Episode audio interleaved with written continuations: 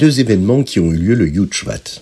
Le premier événement a été la Iloula du rabbi Yosef Yitzhak, suivi immédiatement du début de la Nessiout du rabbi actuel, le rabbi Menachem Mendel Schneerson, c'est-à-dire le moment où le rabbi de Lubavitch est devenu notre rabbi, le rabbi du Ham Israël du peuple juif.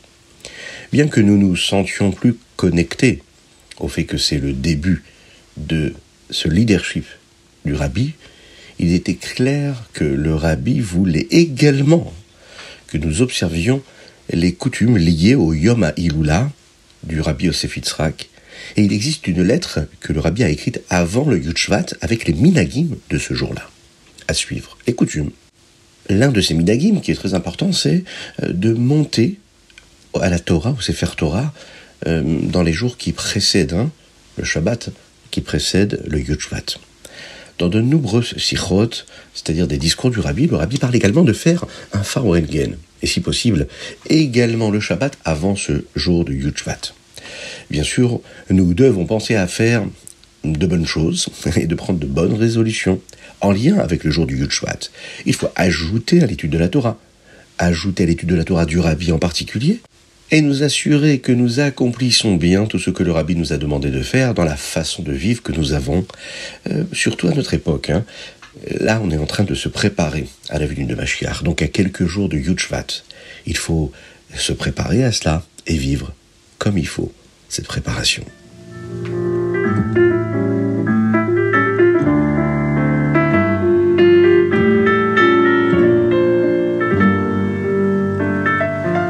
Bonjour à tous, infiniment heureux de vous retrouver en ce début de semaine de la paracha de. Tov à tous. Nous sommes aujourd'hui le Shvat, le cinquième jour du mois de Shvat, 5784. Et nous abordons ensemble, pour commencer, le Chumash. Aujourd'hui, on voit qu'Akadosh Baruch envoie les plaies sur l'Égypte, et en particulier la plaie de Harbé, les sauterelles qui vont dévorer l'Égypte. Paro, lui, dit qu'il laisserait à ce moment-là partir les Juifs, mais il va changer d'avis une fois que les sauterelles sont déjà partis. Dieu, lui, va envoyer la prochaine plaie, celle de Rocher. Tout l'Égypte, le pays entier, devient beaucoup plus sombre, encore plus sombre que la nuit. Mais le peuple juif, lui, avait de la lumière et pouvait voir. Commençons par la Makat Arbé, les sauterelles. Moshe avait averti Paro, mais Paro ne voulait pas laisser partir encore le peuple juif. Alors Dieu va dire à Moshe de lever son bras. Et là, les sauterelles allaient venir. Au même moment, Akadosh a fait souffler un vent jour et nuit, et le lendemain matin, des millions de sauterelles arrivèrent et mangèrent toute l'herbe, les arbres et toutes les plantes. Paro, lui, appela rapidement Moshe et Aaron et leur dit comme ça Je suis désolé, j'ai fait une erreur. S'il vous plaît, pardonnez-moi et débarrassez-moi de ces sauterelles. Moshe va voir Akadosh Il prie Dieu. Et là, un vent va souffler toutes les sauterelles et les amener dans l'eau. Mais une fois de plus, Paro va s'entêter et ne va pas laisser partir le peuple juif. C'est ce qui va amener à la neuvième plaie, celle de Rocher, les ténèbres. Moshe va avertir Paro de la prochaine plaie qui arrive, celle des ténèbres, mais Paro ne l'écouta pas tout de suite. Lorsque Moshe leva son bras comme Dieu lui avait demandé de faire, à ce moment-là, tout l'Égypte s'assombrit c'était l'obscurité, une obscurité qui ne permettait même pas d'allumer une bougie, une obscurité opaque. Pendant ce temps, Dieu fit en sorte que tout le peuple juif qui ne voulait pas de la Géoula, eh bien, eux, s'en aillent et disparaissent. Ils ont quitté ce monde-là pendant la Makat parce que Akadosh Baruch ne voulait pas que les Égyptiens voient que des Juifs mouraient. Alors, il l'a fait pendant la plaie de Rocher. Vous savez que la Géoula que nous allons vivre, Be'ezrat Hashem, c'est une Géoula qui sera particulière, encore plus grande que celle que le peuple juif a vécue en Égypte. Car au moment de la délivrance totale, celle que nous allons vivre, Be'ezrat Hashem, très rapidement, tout le peuple juif sortira, même ceux qui ont fauté. Tout le monde sortira de cet exil-là que nous sommes en train de vivre. Pendant la plaie de Rocher, les Chachamim nous disent que le Rocher était tellement épais qu'on ne pouvait même pas bouger. Les Égyptiens étaient figés dans l'espace. Mais pour le peuple juif, là, c'était la lumière. Et les Juifs savaient qu'ils devaient sortir d'Égypte avec beaucoup de richesses. Alors, ils ont profité de cela, de ce moment particulier, ils savaient que les Égyptiens ne pouvaient plus les arrêter. Ils ont regardé autour d'eux, dans les maisons des, Égyptiens, pour voir où ils gardaient l'or, les bijoux, mais ils ne se sont pas servis à ce moment-là. Ils ont juste regardé où les choses se trouvaient. La dernière galoute, la dernière exil et la Géoula que nous allons vivre sont les mêmes à bien des égards que la première Géoula de Mitzrayim d'Égypte. Le rabbi d'ailleurs nous dit que, tout comme à la fin de l'exil en Égypte, quand il faisait noir, il vient tout autour, hein, et qu'il faisait jour pour le peuple juif, eh bien il en va de même pour nous aujourd'hui. Même si le peuple juif est encore en exil et que l'obscurité de la galoute est très forte, il y a toujours Or Vodam. À l'époque, en Égypte, il y avait de la lumière dans leur résidence. Il faisait jour pour les Juifs. Eh bien, il en va de même pour nous. Même si l'obscurité de cet exil dans lequel nous nous trouvons euh, nous paraît grande, eh bien, si on est fort, on suit le chemin de la Torah et des mitzvot, eh bien, nous pouvons avoir ce Or Vodam, nous pouvons ressentir la lumière de Dieu, même en exil, la lumière de la Torah.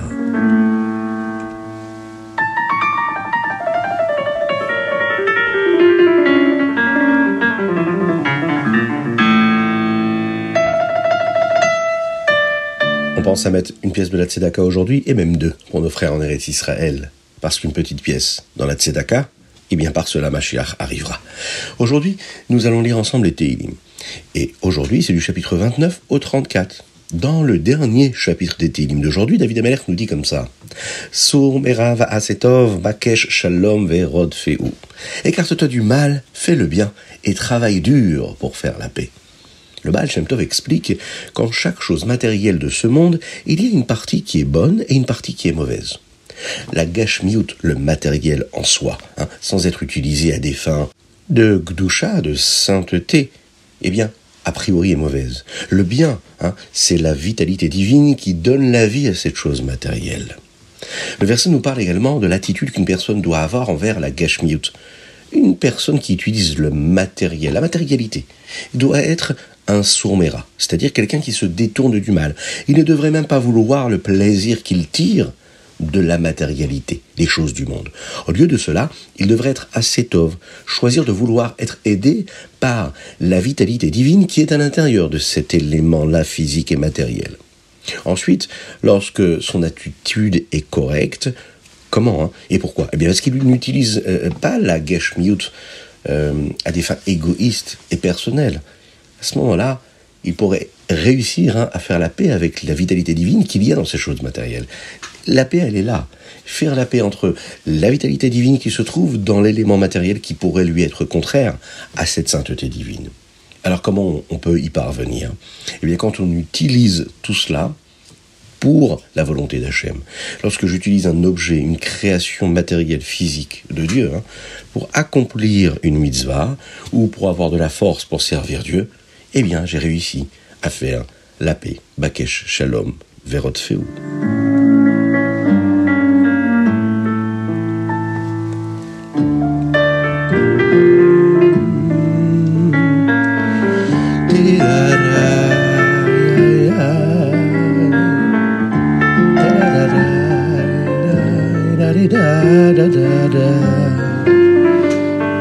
Mais nous passons de suite au Tania du jour aujourd'hui. Nous sommes dans les côté Amarim, Perek Zudzain.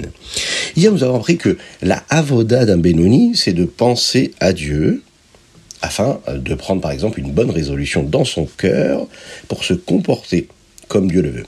C'est ce qui signifie ici euh, le verset de la Torah, hein, Ki karov Il est possible pour chacun d'entre nous, chaque juif, de servir Dieu et d'observer la Torah et les mitzvot avec un sentiment dans le cœur.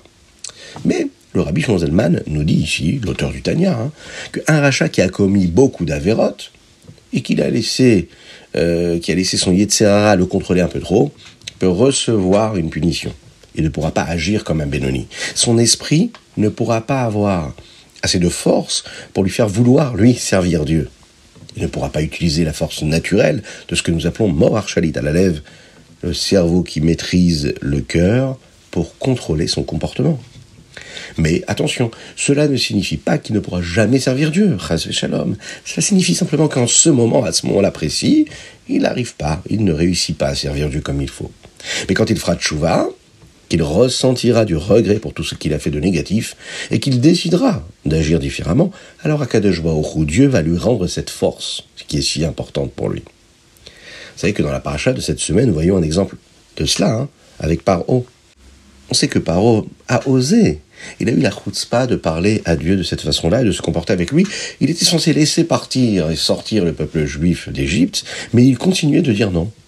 Et à cause de cette chutzpah-là, de ce mépris qu'il a eu pour ce que Dieu demandait, Dieu ne va pas lui faciliter les choses. Hein. Euh, c'est-à-dire qu'il ne va même pas le laisser lui-même accepter de faire le bien. Finalement, Paro, euh, il a reçu toutes les macotes, les plaies qui vont briser toute cette chutzpah qu'il avait, ce mépris qu'il avait pour Dieu, cet irrespect, et c'est ce qui va l'aider à faire tchouva lui aussi. En effet, on le sait, il va faire tchouva, il va laisser sortir les Juifs d'Égypte, mais c'est ce qui va lui permettre d'être capable d'enseigner l'attachement à Dieu lorsqu'il va devenir bien plus tard, des années plus tard, le roi de Nineveh.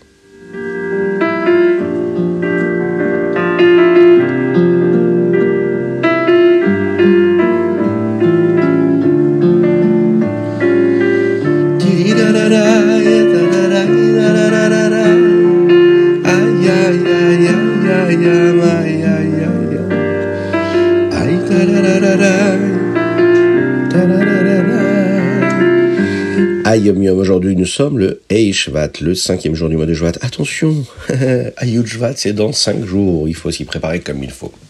Dans le Ayom d'aujourd'hui, nous apprenons combien il est important d'utiliser notre force de la parole que nous avons pour toujours prononcer des mots de Torah. Dans un discours, un Mahamar qui commence par les mots Bidvar Hashem Shamaim Na'asu, le rabbi Yosef Yitzhak, le rabbi précédent, explique ce que signifie le fait qu'Akadosh Baruch a créé le monde avec le dibour, la parole. Ensuite, le rabbi Yosef Yitzhak dit que la raison pour laquelle Dieu a créé le monde avec la parole est pour qu'un juif utilise sa parole à lui pour renforcer le monde que Akadosh Baruch a créé avec la parole.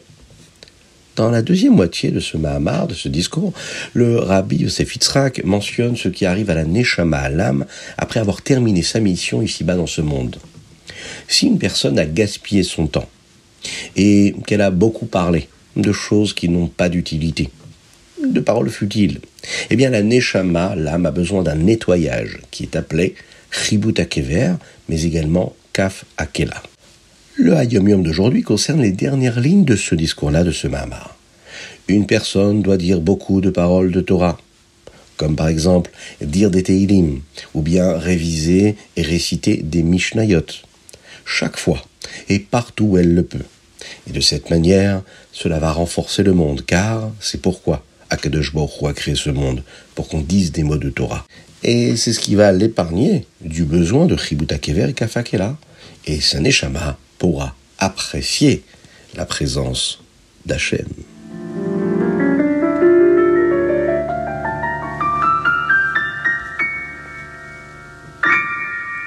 Rambam Ilchot Mechira. Dans le Rambam d'aujourd'hui, nous en apprenons davantage sur la manière de faire des affaires selon la Torah. Le Père Tetzaï nous enseigne quand nous pouvons rendre quelque chose et récupérer notre argent. Une halakha ici nous dit que si nous achetons une vache et que la personne qui l'a vendue ne nous a pas dit qu'elle n'avait pas de dents, par exemple, donc si elle meurt de ne pas manger, puisqu'elle n'a pas de dents pour manger, nous pouvons rendre la vache morte et récupérer tout notre argent. Le Père Yubzaïn nous explique que, quand la Torah dit qu'une vente n'est pas équitable, et nous pouvons rendre ce que nous avons acheté et récupérer notre argent. Lorsque nous vendons quelque chose, nous devons nous assurer de dire la vérité sur ce que c'est et à quel point cette chose-là est bonne ou pas. Dans le troisième chapitre du jour, c'est-à-dire le Pérec Yutret, le 18e Pérec, le Rambam nous enseigne de ne pas tromper les gens lorsque nous vendons quelque chose. Nous ne pouvons pas peindre une vieille voiture pour la faire apparaître neuve, par exemple. Ou bien mettre des pommes de terre qui sont pourries au fond d'un sac et d'y mettre au-dessus de belles pommes de terre pour euh, donner envie à la personne d'acheter. Parce que là, on leur a trompé. Par contre, il y a des lois, des lois qui sont permises, comme par exemple offrir un cadeau à un client à l'entrée d'un magasin pour qu'il puisse et qu'il ait envie d'entrer dans le magasin pour acheter de la marchandise. Ça, c'est tout à fait permis.